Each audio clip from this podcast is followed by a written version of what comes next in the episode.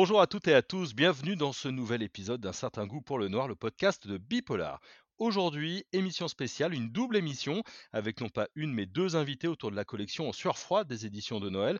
Je vous donne le programme. hein. Dans la première partie, nous accueillons Sonia Delzong pour son nouveau roman Le Dernier Chant. Il est en librairie depuis euh, quelques jours. Et puis dans la deuxième partie, nous aurons avec nous euh, Talia Chaumont, la directrice de la collection sueur froide qui fait Peau Neuf justement. Elle nous dira tout de ses choix et euh, de ses envies. Mais tout d'abord, Sonia, bonjour. Bonjour, hein, bonjour à tout le monde.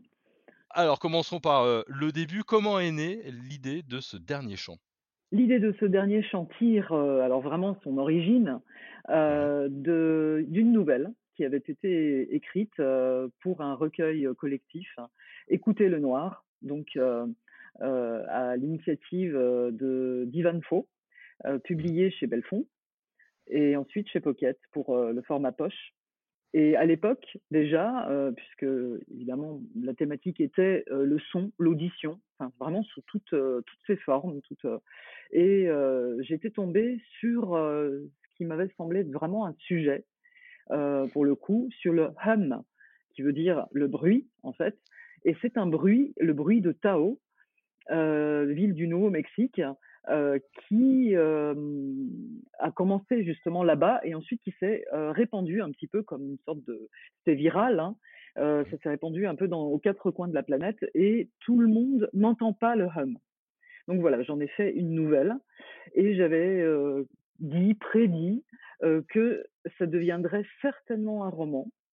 Et euh, je l'ai fait quand même assez rapidement euh, pour être encore en lien et dans le bain de la nouvelle, pour euh, voilà, Mhm. pour pas laisser trop passer euh, le temps entre les deux, puisque j'avais déjà euh, fait quand même des recherches et je, je m'étais documentée, donc j'avais tout ça en amont qui m'a permis, avec de la documentation en plus quand même, et puis d'autres recherches, vraiment de, de- d'amorcer euh, voilà ce, ce roman dont la thématique est alors euh, évidemment on retrouve le hum, mais euh, là ça va être beaucoup plus dense et beaucoup plus large. Ouais, Est-ce qu'on peut dire euh, ce qu'est le dernier chant? Un cri, un, alors absolument rien, ça je tiens à le dire, rien de moralisateur. Je Mhm. ne donne pas de leçons à qui que ce soit. Euh, je ne suis pas, enfin, qui, qui, voilà, qui sommes-nous pour donner des leçons qui, Voilà.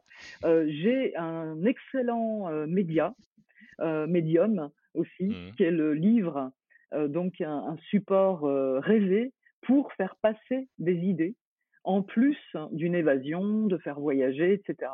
Donc j'en profite et à mon échelle, je lance comme ça des, des signaux, des cris d'alarme. Euh, J'essaie de sensibiliser tout simplement. Euh, sans, alors on peut dire que c'est un petit peu engagé, mais déjà pour moi, par exemple, l'écologie euh, ne devrait pas ne devrait pas être politisée. Ça ne devrait Mhm. pas représenter un parti ni un mouvement politique. Tous les partis devraient faire de l'écologie. Euh, donc, euh, j'ai pas envie de me positionner comme ça en tant qu'auteur engagé. Peut-être un petit peu de fait, mais euh, ça, ça va, ça part ailleurs en fait. Ça, ça rejoint l'émotionnel. Donc euh, voilà, c'est ça le Bon. cri. Le, le dernier chant, pardon, c'est un cri. Euh, ouais, parce Ouais. que on, pour, pour le dire pour tous ceux et toutes celles qui n'ont pas encore lu le, le livre, on commence par une hécatombe euh, de gorilles euh, du côté du Congo en, en- en Afrique, euh, mais aussi de mammifères marins du côté du, du Québec. Qu'est-ce que vous aviez envie de, de dire à ce moment-là avec, ah bah, avec ces, ces morts en série, entre guillemets, d'animaux? Alors j'avais déjà effleuré le, le sujet des hécatombes animales dans Boréal. Euh, mais ce n'était, c'était moins, moins un thème, on va dire, euh, euh, central, euh, boréal, voilà, c'était, là. Mais là, dans le dernier chant, euh, l'histoire part de là, vraiment de plusieurs hécatombes. Dans Boréal, c'était vraiment circonscrit au Groenland, à un point de la, la planète qui est menacé aussi. Mais dans le dernier chant, voilà, ça, va être pandémique. En un premier temps, évidemment, on ne sait pas ce que c'est. On ne sait pas si on a affaire à un virus, une toxine, de la pollution quoi. Voilà, on ne sait pas du tout. Et un dossier va atterrir entre les mains d'une virologue biologiste, à la, biologie animale, donc à l'Institut de virologie de Grenoble. Et puis, elle va tomber sur une piste absolument incroyable parce que il ne s'agit pas, enfin, de simple entre guillemets, de simple hécatombe. Il y a vraiment quelque chose qui se passe. les animaux meurent dans, après un état de prostration qui ressemble à une dépression profonde et euh, tous ont des larmes. Voilà, qui ne sont pas, euh, je ne vais pas trop en dire, hein, mais qui ne sont pas euh, forcément des larmes d'irritation, qui ne sont pas un syndrome, on va dire. voilà, ce personnage principal, voilà, plutôt, oui, c'est mon personnage principal. Après, il y en a d'autres qui sont très importants, mais à partir de ça, de ses larmes, euh, va découvrir et être face à euh, l'incroyable. C'est ce qui est passionnant, hein, cette forme d'allégorie entre la dépression et en même temps l'état de notre mmh. planète. Je dis bien, les, animaux sont euh, en quelque sorte les sentinelles là, de quelque chose qui est en train de se passer, qui les touche avant nous, peut-être. Mmh ce mal, enfin, qui est en train de se passer nous touchera-t-il ou est-ce déjà là finalement? Euh, Est-on déjà euh, euh, face à ça ou, ou, dedans ou, Et les animaux sont alors un rempart aussi, sentinelle, tout. Ils prennent d'abord, comme on dit un peu. Voilà. Et est-ce qu'ils veulent, est-ce qu'ils sont en train de nous prévenir de quelque chose ou de disparaître euh, parce qu'à un moment donné, il faut que l'un laisse la place à l'autre? Il y a ça aussi, il y a cette idée. Mmh. Euh, pour, pour, revenir à votre personnage principal, Shan, mmh euh, alors je sais pas, je dirais pas ce qui est intéressant, mais en tout cas ce qui est caractéristique, c'est que mmh. elle a vécu la mort de son père quand elle était jeune, de la rage à, 7 ans. Son petit ami, dès les premières pages du livre, son petit ami, on apprend qu'il est mort un an plus tôt, et il va y avoir d'autres choses là aussi. Je veux, je veux pas trop en dire. Vous vouliez un un personnage assez marqué? Oui, comme la plupart de mes personnages, je pense. Euh, en tout cas, euh, toujours les failles, euh, toujours ce, paysage cabossé, ce paysage morcelé aussi de l'être humain. elle est d'origine, on peut le dire aussi. elle est arrivée avec ses parents par Boat People, d'origine cambodgienne, et elle a atterri à Grenoble dans une cité euh, donc, c'est un, on aborde directement là un personnage en reconstruction, euh, puisque euh, il y a eu toute cette histoire euh, familiale très forte. Son père, qui était archéologue, qui meurt justement pendant des fouilles, bon, de, de la rage, et un peu comme mon autre personnage, Anna Baxter, voilà, qui était profileuse. Mmh. Et il y a aussi quelque chose dans son passé qui a conditionné son choix professionnel pour comprendre. Moi, j'ai souvent mes personnages dans une démarche de comprendre le monde, voilà, et, de euh, choisir un, métier qui va leur permettre de comprendre l'être humain ou de comprendre dans une vision plus globale et en même temps individuelle euh, le monde, tout simplement. Donc, Shan, ça va être euh, en étudiant les virus, en un premier temps, voilà, suite effectivement à cette perte extrêmement douloureuse. Et puis, euh, son petit ami, l'homme qu'elle rencontre enfin, qu'elle attend, parce qu'il y a toujours cette idée, malgré tout comme dans les contes, de prince charmant, pourquoi pas, et qui tombe, pour ainsi dire, du ciel, puisqu'il est astronaute, euh, et euh, en fait, euh, il lui arrive quelque chose. Alors, ça s'inscrit bien sûr dans l'histoire. Rien n'est, je pense, gratuit. Hein, voilà, ça fait un tout, ça forme un tout. Et Shan, donc, on la découvre déjà avec cette, ces cicatrices et puis cette plaie récente aussi. Comment vous les, construisez, ces personnages? Parce que euh, quand on, lit les premières descriptions de Chan, on a déjà beaucoup d'informations, donc on imagine un background très fouillé. Euh, vous, avez, vous avez des fiches, ils se construisent au, fur et à mesure. Comment, comment ils évoluent? Et puis on, parlera d'Anna Baxter, évidemment, vous avez fait euh, plusieurs livres avec. Comment vous vivez un peu vos, vos persos? Vous, la démiurge? J'ai une bible des personnages. Voilà, heu, après je ne suis pas Dieu. Heu, même si de temps en temps, heu, ça peut, griser, comme Mmh. ça, de d'être à l'origine de cette quantité, de cette multitude. Parce qu'au bout du dixième roman, on peut dire qu'on a, à son actif quand même, beaucoup, beaucoup de personnages. Le processus de création, on va dire, est est le même, mais l'origine d'un personnage va peut-être différer. Par exemple, Anna Baxter, je l'ai vue, je l'ai vue.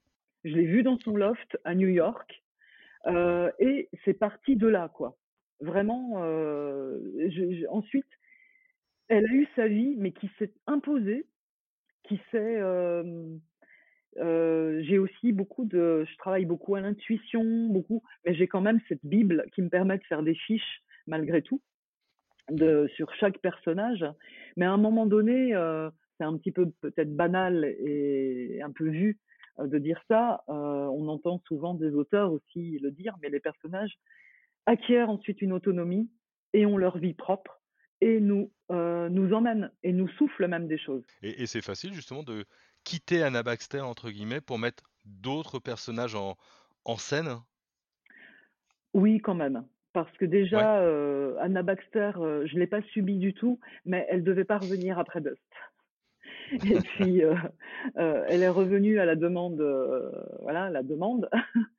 On m'a dit: «Non, c'est, vraiment un personnage qui a un potentiel», clairement et puis, je m'y suis attachée effectivement, pour la faire vivre, en tout cas dans 4 heu, 4 volets.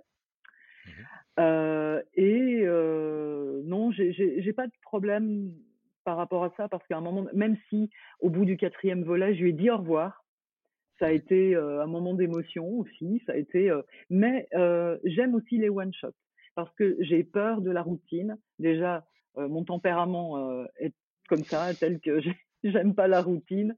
Je les habitudes, bon, ça va bien un moment, mais heu, j'ai pas envie de m'installer dans quelque chose. Donc heu, c'était très bien avec Anna Baxter. Il y a eu, heu, cette, heu, cette histoire et ensuite il y a eu Boréal avec Luv Svendsen, Mmh qui est aussi un personnage, qui m'a marqué, qui qui a été, confronté à des choses, inouïes, dans dans l'histoire et à cette immensité glacée, dans la nuit en plus, dans la nuit, qui, se tatoue sur le corps, chaque espèce disparue. Voilà. Donc heu, c'est, heu, il y a des voilà, il y a des personnages, qui qui me et des caractéri et des des caractères et des caractéristiques et des particularités, mais surtout surtout en fait des failles qui que je travaille et qui me viennent, de façon, par chance, assez naturelle parce que je pense que malgré tout, quand on est auteur ou dans la création en tout cas, on canalise beaucoup, donc on reçoit beaucoup. Et les lieux? Parce que là, on va de nouveau aller en Afrique, Mmh mh. heu, ce que vous nous avez déjà emmenés. On on va aller du côté du Québec, donc plutôt, heu, le le le Grand Noir le Mmh. Grand Nord. Comment les lieux influencent vos histoires? Est-ce que, mmh, est-ce que c'est vous qui mettez une histoire à un endroit ou est-ce qu'au contraire, ils vous donnent des idées, ils vous infusent? C'est interactif. Le je je peux vouloir ancrer, heu, une une partie de l'intrigue dans un endroit et ensuite il va m'inspirer enfin voilà, c'est vraiment, heu, Mmh. très, très interactif. J'ai aussi, un un vécu, j'ai beaucoup voyagé, donc je ne suis pas allée au Groenland, par exemple, pour Boréal, même si beaucoup de lecteurs m'ont dit: «Mais c'est pas possible, vous êtes allée au Groenland». Bah non et je pense que l'écriture, c'est ça aussi. L'écriture, Mmh. c'est vraiment, faire croire à, c'est un travail d'illusionniste aussi, faire partager entièrement et vraiment transmettre comme si on l'avait vécu aussi, comme si on était allé. Alors effectivement en Afrique, bon j'y suis allée, mais pas au Congo, alors que là c'est le Congo. Et puis, heu, là évidemment Tadoussac, voilà, ce qui se passe sur le fleuve, le grand fleuve Saint-Laurent, qui est absolument immense. Je me sentais perdue, heu, comme sur une mer, hein, en fait, parce qu'on on voit même pas les bords tellement c'est immense et donc ça, je me suis clairement, inspirée, de cette rencontre avec les baleines que j'ai vécue. Alors évidemment, pas tout à fait comme les personnages, parce que là, je serais peut-être plus là pour euh, euh, en parler et puis euh, écrire surtout. Mais oui, ça m'a clairement, c'était une, une de mes, mes rencontres les plus marquantes, mes rencontres animales les plus marquantes. Ça, nous amène à la question de la documentation, euh, et notamment mmh. la, documentation euh, scientifique. Grâce à vous, j'ai appris qu'on avait plusieurs types de larmes, euh, qu'on avait trois types de larmes, par exemple, puisque c'est un des, sujets d'étude au départ de, de, comment est-ce que vous, vous travaillez? Là, vous avez travaillé avec des virologues ou vous êtes documenté? Comment, Comment vous faites C'est plutôt de la documentation parce que, bon, j'ai écrit. Alors, c'est vrai que je suis en partie euh, assez, euh, assez sauvage et je me retire. Alors, évidemment, si je dois prendre des renseignements auprès de personne, je le fais. Mais là, en plus, c'est un livre qui a été écrit une, quand même pour une grande partie en, confinement. Mmh. Euh, bon, avec tout ce contexte qu'on connaît. Donc, il y a eu beaucoup de documentation et ça s'est bien passé. Ça s'est bien passé. Bon, il se trouve que j'aurais peut-être dû rencontrer avant, mais voilà, à cause de cette situation. Mais je vais rencontrer dans les mois qui viennent un bioacousticien, alors que un de mes personnages est bioacousticien. Donc c'est un petit peu l'inverse qui se passe, mais pourquoi pas Comme ça, au moins, peut-être lira-t-il le dernier chant, et puis, puis voilà. mais beaucoup, beaucoup de documentation, mais beaucoup d'imaginaire aussi. Et euh, étrangement, avec euh, l'imaginaire et avec cette fameuse intuition, je tombe souvent juste.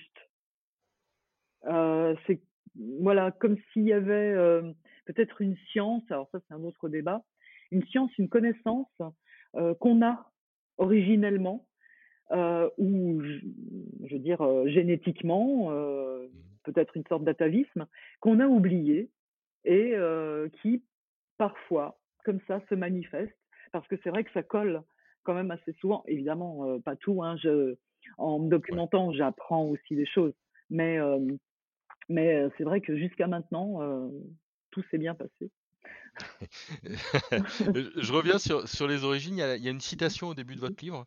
à l'Australie et ses millions de morts, animaux et humains. C'était juste après les grands incendies de janvier l'année dernière, si je ne dis pas de bêtises, de janvier 2020. Mmh. Ça a été aussi un, des points d'accroche de, ce roman? Alors, est-ce que c'était, parce qu'on était en confinement, c'était peut-être 2019, hein, automne 2019 Oui, c'était de l'année d'avant. Bon, enfin bref, voilà, mmh. c'est arrivé. Et je rectifierais même, au lieu de millions, je mettrais des milliards, puisqu'il s'agissait de milliards. ça, ça m'a complètement ébranlé complètement. donc oui, j'ai voulu dédier, voilà, donner même ce, livre, cette histoire, puisqu'en général on, on le dédie, on le dédicace aussi à des personnes, des, humains. Mais voilà, les animaux, même si ils ne le sauront jamais, mais en tout cas, ils m'ont longtemps accompagné, tous ces, tous ces animaux d'Australie, tout ce qui s'est passé en Australie. Et puis, apparemment, bon, il y a aussi d'autres choses qui continuent là récemment. bon, toujours sur l'environnement, sur bon, on n'arrête pas. après, il y a aussi des choses beaucoup plus, je dirais, poétiques même ou, ou belles. Et ce volcan qui s'est réveillé en Islande, euh, alors qu'il n'était pas du tout destiné en principe, selon les vulcanologues, à, se réveiller. Et là, apparemment, ça va durer des mois. Et là, j'ai vraiment envie d'y aller, là. Pour le coup. Je l'ai dit au, départ, le livre euh, vient de sortir il y a, il y a quelques jours. Euh, comment vous vivez, vous, cette période? Ça y est, il est plus à vous. Les lecteurs et les lectrices s'en emparent. C'est le temps des premières chroniques, retour de, de et en librairie? Comment vous le vivez, ça? Alors, j'ai déjà été un peu entraînée parce que, issue des beaux-arts, donc voilà, j'ai passé une quinzaine d'années, on va dire, à produire aussi des œuvres picturales plutôt, hein, des tableaux, et que je vendais. Donc, mmh ça, c'est un peu le même principe. À un moment donné, voilà, on... et je dirais que peut-être émotionnellement, c'est pire pour une œuvre picturale, pour un tableau, pour une sculpture, parce que là, évidemment, on donne aussi quand on écrit un livre, mais le rapport à l'objet n'est pas le même. Euh, moi, le livre, à partir du moment où j'ai euh, mis le point final et où je l'ai transmis à, à, mon éditrice et aussi aux correctrices, que je remercie, je remercie tout le monde parce que c'est un travail d'équipe formidable aussi, c'est déjà un peu plus à moi, un peu, enfin plus, voilà. Euh, et puis euh, avec les lecteurs, alors c'est carrément le début euh, de l'aventure. Donc c'est, je vois plus plutôt ça comme un début qu'une fin et que quelque chose qu'un adieu. Au contraire, mon livre, voilà, ça y est, il est parti, mais je vais le retrouver sous sous des centaines, des milliers de formes. Donc ça, c'est génial. Et alors, du coup, votre casquette autrice, vous pensez déjà au, prochain là? Vous avez déjà mis en route quelque chose ou, vous êtes encore dans, le dernier chant et sa sortie? Non, non, j'écris là, c'est parti. C'est parti, je suis en cours d'écriture hein, pour le prochain. Est-ce que vous êtes de, celles qui dévoilent ou qui ne dévoilent pas? Non, qui dévoilent pas. non, juste, euh, le, cadre, bon, ça se passera dans les Hautes-Pyrénées. Mais sinon, non, non, non, non, je peux pas, peut-être un tout petit peu plus euh, plus tard, mais euh, là je suis euh, dedans et tout va, voilà, tout va bien. On n'en dira pas plus. non, non, non. Un, grand merci. Je vais, je vais me tourner vers vous, Talia vous êtes donc directrice de la collection Surfroide, collection mythique qui a plus de, de, 60 ans. Est-ce que peut-être vous pouvez nous la reposer pour les lecteurs et lectrices qui la connaîtraient de loin? Bien sûr. Déjà, je, voulais, dire qu'on n'a pas tout à fait encore 60 ans. On fête nos 60 ans en 2022. Donc, on espère que, cette année-là, on pourra vraiment faire une grande fête pour célébrer ce bel anniversaire. Euh, donc oui, c'est une collection qui a été fondée en 1962 et elle s'appelle Surfroide parce que De Noël euh, a publié un roman au départ qui était euh, nommé Entre les, les, les, morts de Boileau-Narcejac. Il y a un petit cinéaste qui a eu la bonne idée de le reprendre et d'en faire un film qui est devenu Surfroide. Voilà, un film qui n'était pas, pas trop mauvais et du coup les, éditeurs de l'époque se sont dit mais c'est quel meilleur nom possible pour une collection de polars que Surfroide. Voilà, donc depuis 1962 euh, de Noël, voilà. Euh, fait, du polar, euh, avec des périodes voilà, qui ont été marquées les, premières décennies, beaucoup par évidemment Boileau-Narcejac, puisqu'ils ont publié 40 romans quand même dans cette collection. Donc, pour l'instant, Sonia, vous êtes un tout, petit peu en dessous en termes de, de, nom, mais on, espère que voilà, vous arriverez bientôt sur le podium des romans publiés dans la collection. Et puis après, il y a Sébastien Japrisot qui a eu beaucoup, beaucoup de, de, romans. Voilà, vous connaissez évidemment L'été meurtrier, Piège pour Cendrillon. Et les années d'après, c'est vrai que sur Froide, euh, c'est beaucoup tourné vers la littérature étrangère. Euh, on a par exemple nos, deux, stars étrangères euh, de ces cinq dernières années, c'est vraiment Joe Lansdale, que si vous ne connaissez pas, je vous invite à découvrir. Son prochain sort en juin.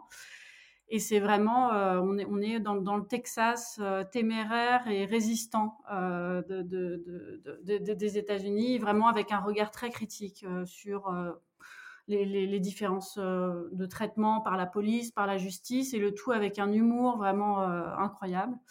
Donc Joe Lansdale, voilà, qui est un autre titre phare de la collection, et aussi euh, Antonio Manzini, qu'on accompagne depuis plusieurs numéros, voilà, aussi également des, polars vraiment extrêmement fins, extrêmement critiques, extrêmement drôles. Je pense que, De Noël, c'est vraiment sur Froide accueille vraiment voilà, les, gens qui ont, des, qui, qui, qui, qui, ont des choses à dire par le biais de ce genre. Et pas, enfin, ça peut être très bien de faire aussi du, du polar de sensation, et de... mais c'est vrai qu'on a vraiment une fibre pour, pour laisser les gens euh, délivrer des messages forts. Voilà. Et donc, euh, il y a, y a hum, l'avenir pour Surfroide. Ah oui, et une nouvelle charte graphique. voilà, nouvelle charte graphique, je précise, pour les, pour les, les auteurs étrangers. Euh, parce que Sodia a des couvertures qui marchent très très bien, dont tout le monde est très content. Donc euh, il fallait vraiment pas déstabiliser qui que ce soit. Et voilà, notamment la dernière, je, vous invite à, la, regarder euh, en librairie, qui est vraiment d'une grande beauté. Et en fait, notre nouvelle charte, elle est, très vintage, très un peu années 60-70. Au départ, c'était par goût esthétique, et puis en fait, on se rend compte que pour la littérature étrangère, euh, c'est vraiment un... notre plaisir, c'est de faire redécouvrir des textes qui ont été oubliés.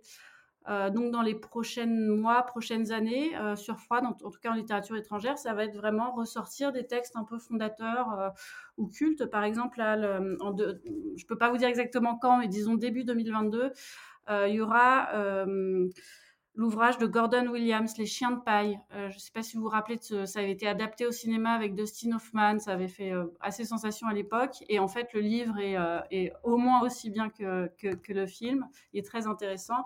Et comme on fait voilà, les, les, les, 50, les 50 ans de la sortie du film l'année prochaine, on le republie dans une nouvelle traduction. Et puis, on a aussi eu la chance de, dégoter un, une, une autrice japonaise incroyable qui s'appelle Masako Togawa. Il y a un roman d'elle qui a été publié il y a quelques années, au début des années 90, et là, on va ressortir courant 2022 son premier roman, voilà, qui, euh, se passe dans le, Tokyo des années 60. Et Togawa était vraiment une autrice euh, très engagée, très voilà. Et là, c'est un, polar vraiment d'atmosphère dans un hôtel euh, où les gens sont assez confinés. Voilà. J'espère que quand on le lira, ce sera juste un, vieux cauchemar et que on ne sera plus là-dedans. voilà donc les, perspectives pour Surfroid à la fois euh, continuer à, développer un peu la littérature étrangère et la littérature française, euh, on, est un peu plus euh, voilà, il y a, y, a, beaucoup beaucoup de textes, y a, mais voilà, quand on a Sonia, quelqu'un du niveau de Sonia dans la collection, on prend son temps avant de, de, chercher, de, de, trouver aussi une, une, nouvelle voie. Voilà, donc là on est on est on est en recherche de, nouvelles voies. Donc j'appelle j'appelle vos éditeurs si jamais il y a des des projets qui leur tiennent à, cœur, bien sûr, à nous les envoyer. Quels sont les prochains titres euh, qui arrivent là d'ici l'été et puis peut-être à la rentrée, euh, puisque vous avez déjà travaillé avec les libraires à ce moment-là? Au, mois de mai, pardon, j'ai dit juin, mais c'est fin mai, on a Joe Lansdale, euh, voilà, le sourire de Jack Rabbit, euh, que je vous enverrai à tous les deux avec plaisir pour vous découvrir si, si vous ne connaissez pas encore cette euh, verve incroyable. Et à l'automne, on a le tome 2 de la série suédoise Doggerland. c'est très très joli. Doggerland, c'est une île qui est une île imaginaire. Sonia, ça devrait vous intéresser aussi. ça fait peut-être un peu redondance. C'est une île imaginaire, enfin, ou une île un peu oubliée, voilà, qu'on que l'auteur a redécouvert et, met complètement en scène. Elle a complètement inventé voilà cette île, mais avec des atlas anciens. Et voilà, il y a, tout un univers euh, de voilà, donc il y a assez peu d'habitants sur l'île et quand il, se passe quelque chose de pas terrible, tout le monde est au courant et ça peut créer des situations euh, euh, qui, font un très bon polar. Donc c'est le deuxième tome. Le premier sort, c'est, je crois, c'est semaine-ci. Je vous donnerai les dates. excusez-moi plutôt plus tard chez chez chez J'ai lu, pardon le premier tome de la saga. Donc c'est Maria Adolphson et ça s'appellera La part de l'ange, le deuxième volume. D'accord, bah, ça nous fait un beau programme, en tout cas. euh, juste, je reviens sur les collections euh, graphiques parce que du coup, euh, il y, y, a un rétro un peu euh, vintage. Il y a des couleurs très marquantes. Comment est-ce que vous allez choisir vos couvertures par rapport aux romans qui, qui vont sortir? C'est une, ouais, c'est une très bonne question. Euh, c'est vrai que c'est assez instinctif. Parfois, par exemple, pour Lansdale, euh, on, a choisi un jaune un peu lumineux, un peu heureux, euh, parce que c'est très riant comme texte et c'est vraiment beau. pour le japonais, c'est peut-être un, peu cliché, mais j'ai envie de, quelque chose d'assez blanc, d'assez nacre. Voilà, c'est plus des atmosphères comme ça. Peut-être euh, Sonia, si elle avait eu le choix de, cette couverture, peut-être aurait choisi du bleu. Euh, Enfin voilà, je pense qu'il y a des choses instinctives et des couleurs qui sortent de, la littérature et qu'on procède comme ça. D'accord, ok. Eh ben, je vous remercie euh, toutes les deux, en tout cas, pour, cette interview. C'était vraiment intéressant, c'était vraiment chouette de, vous avoir. merci à tout le monde de nous avoir écoutés, évidemment, pour ce nouvel épisode d'un certain goût pour le noir. N'hésitez pas, bien entendu, à liker, à partager, nous laisser un petit commentaire hein, si vous avez aimé, vous pouvez. Et puis, bien sûr, on se retrouve la semaine prochaine à tout le monde.